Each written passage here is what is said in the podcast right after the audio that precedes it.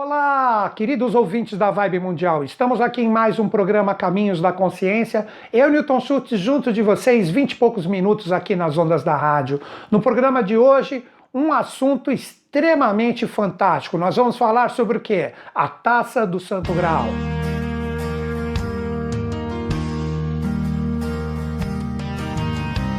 Quando falamos do Santo Graal, pode surgir muito misticismo em cima desse assunto que, para mim, é de extrema relevância e de grande sublimação espiritual.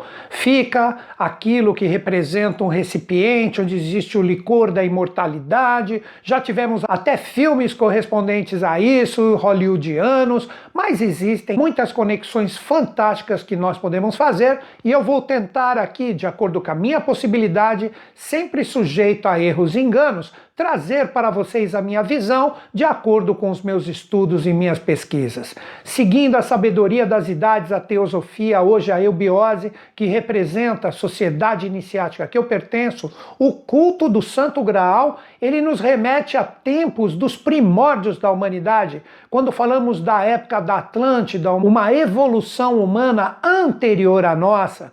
Na Atlântida, nós tínhamos a divindade trabalhando diretamente com a humanidade. Nós tínhamos no seu apogeu sete cidades ou sete cantões que ladeavam uma oitava cidade no centro, porque Atlântida era reflexo direto de todo o sistema celeste projetado na Terra. Um sistema, poderíamos dizer, por que não geográfico, fantástico, onde nesta época, estamos falando de milhões de anos atrás e não de milhares, como a ciência oficial procura colocar, nesta época os deuses conviviam com a humanidade, o conhecimento era passado de uma forma forma direta. Mas houve um momento, estou falando de mais de um milhão de anos atrás, a humanidade insuflada por uma energia celeste e rebelde quis conquistar os valores espirituais da oitava cidade antes do tempo.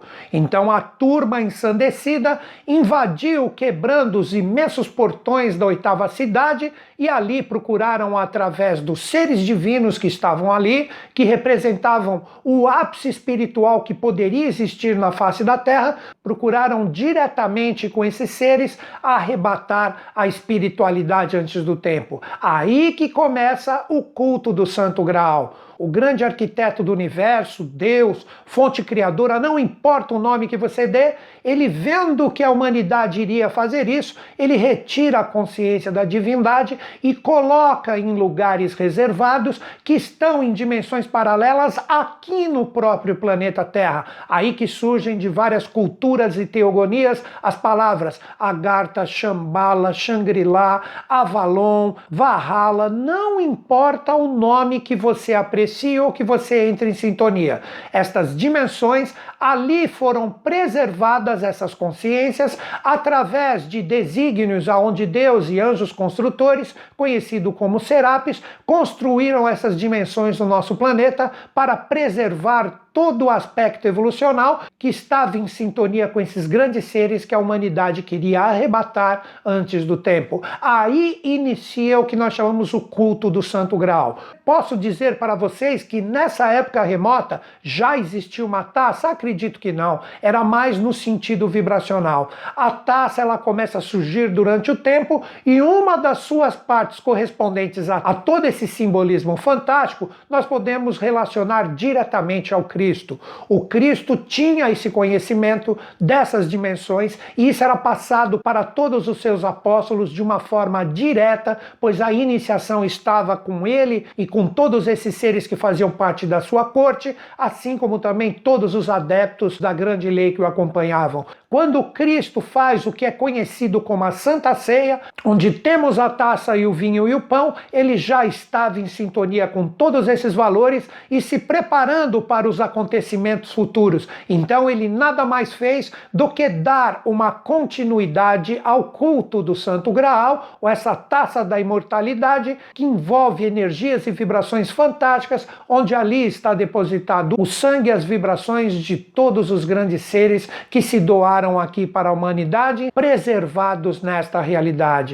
Então o Cristo ele só deu a continuidade de algo existente desde o tempo que a humanidade retira a divindade do contexto direto com o grande deicídio que ocorreu na Atlântida. Depois disso, a iniciação ou todos os mistérios que envolvem o culto do Santo Sangue são preservados através de uma iniciação verdadeira, onde todo o conhecimento embasado na história da humanidade e como continuidade do trabalho de todos os grandes mestres é passado de acordo com o merecimento das pessoas. Aí nós ficamos no questionamento: será que nós podemos entrar em sintonia com isso? Não é necessário que você esteja perante a taça, porque ela existe nessas dimensões espirituais, sim. E ela possui 55 quilos e está preservada nessas dimensões, e ali se encontram em sintonia com ela os Budas da Era de Aquário que eu sempre saúdo aqui no final dos meus programas na Vibe Mundial.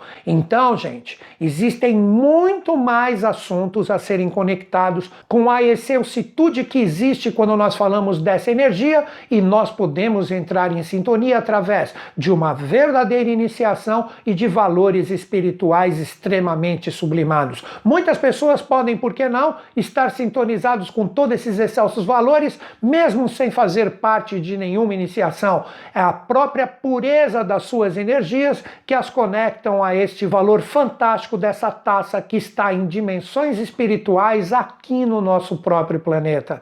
Pesquisem sobre os mistérios de Duat ou Tuat egípcio, que na eubiose nós chamamos de Duat, que é ali que se encontra a taça do Santo Sangue, que preserva todos os valores vibracionais desses grandes seres, incluindo o próprio Cristo. O Cristo e seus apóstolos e também todos os adeptos ligados à implementação do trabalho de Cristo, que ia muito além da criação de uma religião, eles continuaram, preservaram todos esses valores, e eu já fiz programas aqui, mas falarei um pouquinho no final deste programa, o culto das sete novas igrejas que criaram todo o transbordo das sete igrejas do Apocalipse de João, aonde houve o culto do Santo Sangue. As quatro da Europa, Bruges, Bélgica, Santa Maria Maior na Itália, Sé Patriarcal em Portugal e, por fim, fechando o quaternário europeu, a Abadia de Westminster na Inglaterra. Depois tivemos a Catedral de Washington, Catedral do México, e que será o final do nosso programa e eu explicarei o porquê.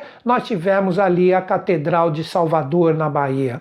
Então, o culto do Santo Sangue, ele foi sendo passado e perpetuado por seres fantásticos que fizeram a manutenção desses valores com a criação, cada uma na sua etapa, dessas sete igrejas que representam um novo contexto evolutivo, tendo uma oitava como expressão dessa força, que representaria a Nova Jerusalém. E isso está, como vou explicar no final do programa, em São Lourenço, no sul de Minas Gerais. E ali qualquer um pode chegar nesta oitava expressão, onde nós temos o Templo de São Lourenço, da Sociedade Brasileira de Obiose, nós temos um obelisco que homenageia praticamente, sintetizando todos os seus dizeres, todas as pessoas que ali chegaram. E pode existir uma visita meditação em horários corretos ali no templo. E dentro do templo isso não é manifestado, acredito que por pouco tempo isso logo será exposto na minha visão, nós temos uma taça símile dessa que existe, como eu disse, no mundo de Duat ou Tuat egípcio. Mas voltemos à Europa que podemos falar de coisas interessantíssimas,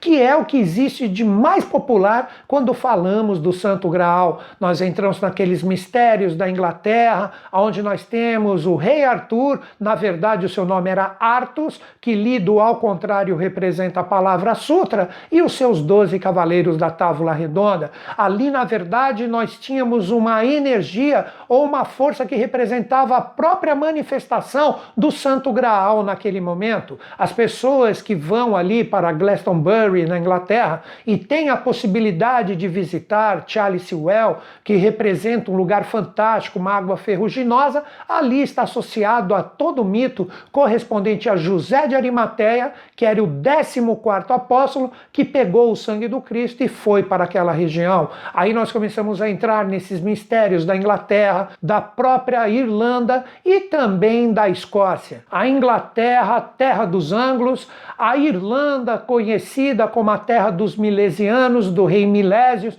que representava um grande rei celta, e principalmente a Escócia, que aí também se associa diretamente a todos os mistérios da maçonaria escocesa. Ali nós temos na terra de Escota um transbordo fantástico que representa toda a realidade do transbordo de consciências que se manifestaram ali. Quando falamos da Escócia, Scotland, quer dizer a terra de Escota, Escota era uma princesa egípcia que levou a pedra, que era a pedra onde Jacó repousou a sua cabeça, ali para a Escócia, e ali ela foi reconhecida pelos celtas pintados, que eram celtas bravios, onde Roma não conseguiu invadir aquela parte, e existem resquícios daquele muro que representava a fronteira desse lugar, onde Roma não conseguia conquistar. Então, Scotland representa a terra da princesa escota egípcia. Isso tem na internet, você pode pesquisar para comprovar isso que eu estou falando. E ela trouxe para o reconhecimento de tudo que ela trazia e como representação de toda a força, e no futuro iria eclodir como a famosa Escócia que conhecemos e o próprio rito escocês da iniciação, a pedra de escota, que foi a pedra, novamente repito, que Jacó repousou a cabeça e viu uma escadaria de anjos. Nesse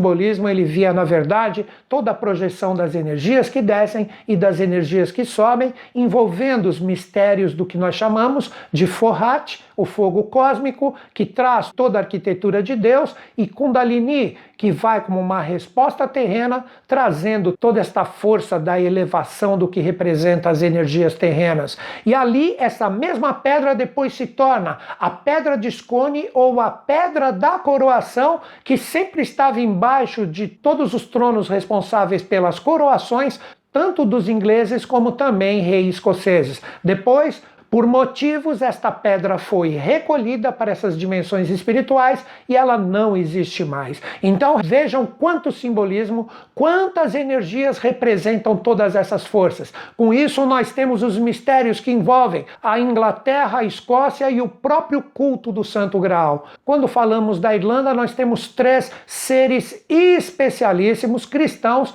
que representavam a conexão também com essas forças. Nós temos São Patrício, que tanto se comemora em relação à data desse grande ser, que na verdade representava um grande adepto. Nós temos Santa Brígida e, por fim, nós temos São Columba. Se você pesquisar sobre essa tríade, representam essas três forças ou essas três consciências fantásticas poderíamos dizer pai, mãe e filho, ou causa, lei e efeito, que estavam em relação a todos os atributos da Irlanda. E ainda relativo aos mistérios da Irlanda, nós temos o famoso livro da Abadia de Kells, associado a todos esses valores que ali nos seus desenhos, em todas as suas gravuras, ali nós temos registrado todos esses mistérios e o culto do verdadeiro cristianismo. E todas essas realidades Todas essas forças associadas a essas energias, na verdade, representavam o Cristo trabalhando todo o retorno desses valores, que, como eu disse no início do programa, remonta a história da humanidade desde os primórdios da Atlântida,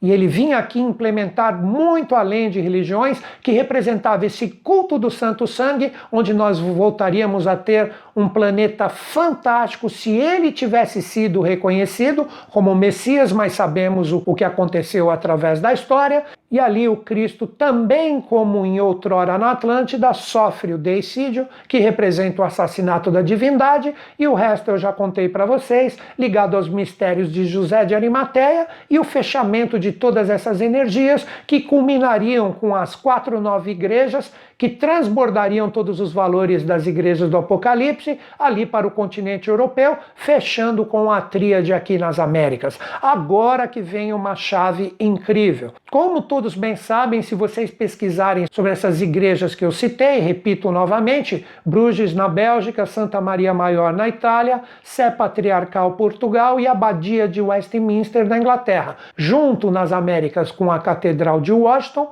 Catedral do México e fechando com a Basílica aqui de Salvador, próximo àquela região do Pelourinho, um lugar fantástico que eu tive oportunidade de visitar, esta da Bahia, e a energia que vibra ali é uma paz fantástica para quem entrar na sintonia desses valores, porque quando eu entrei, eu estava vibrando isso e através de todo o simbolismo fantástico que ali existe, dou uma dica, mas não conto, de repente pela própria internet você faz essa visitação, observe todas as gravuras que estão ali no teto desta basílica. E ela representava o sétimo ponto, a última que foi construída em relação a todos esses valores, fechando o setenário. Então, com isso, através de todos esses grandes seres, de todos esses grandes adeptos que trabalharam o culto do Santo Sangue, o culto do Santo Graal, trazendo toda esta iniciação aí que está o verdadeiro valor. Nós não temos que ficar pensando em líquidos que trazem a imortalidade, mas na verdade temos que pensar em consciência e vibração. Isto fecha aqui em Salvador como a sétima nova igreja, fechando todos os mistérios das sete igrejas do Apocalipse que hoje estão no oeste da Turquia. Mas a grande chave de tudo que eu queria dizer para vocês, que é o que eu acredito, vocês não precisam acreditar, pesquise mais se algo bateu como verdade dentro do seu interior, Pesquisem sobre todos esses valores, sobre tudo que eu falei para vocês em relação ao São Columba, Santa Brígida, São Patrício, livro de Kells, Glastonbury associado aos mistérios de Charles Sewell e José de Arimateia. Tudo isso está como contos da humanidade, assim como a própria princesa Escota, associada ao nome futuro que iria ter aquele lugar, que era Scotland ou a terra de Escota.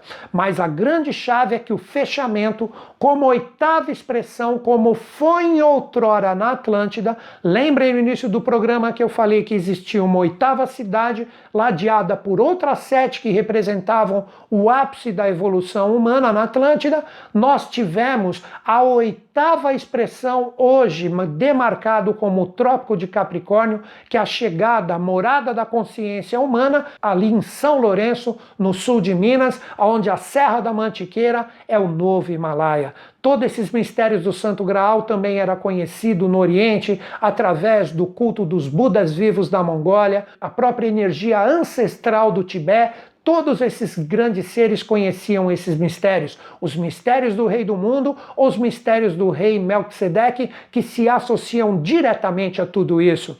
E esta oitava expressão, que hoje está demarcado no Trópico de Capricórnio, na Serra da Mantiqueira, tendo São Lourenço, no sul de Minas Gerais, como o epicentro de todas essas manifestações das renovações aquarianas, por isso que no tema eu coloquei o Santo Grau e a atualidade, ali nós temos um templo de Eubiose que traz todas as conexões com essas dimensões espirituais. Temos uma taça símile, uma taça que representa de uma forma fidedigna a taça que está presente nessas dimensões do nosso planeta, que eu já citei nomes, exemplos, Agartha, Avalon, Shangri-La, Shambhala, não importa o nome que você coloque. Ali no Templo de São Lourenço nós temos ali uma taça símile. E repito, você pode visitar Pesquise na internet se for difícil você viajar nesse momento. Pesquise ali o templo da Sociedade Brasileira de Obiose, que arregimenta todas as culturas greco-romanas através da sua construção, toda a cultura grega, toda a cultura romana e de várias outras civilizações.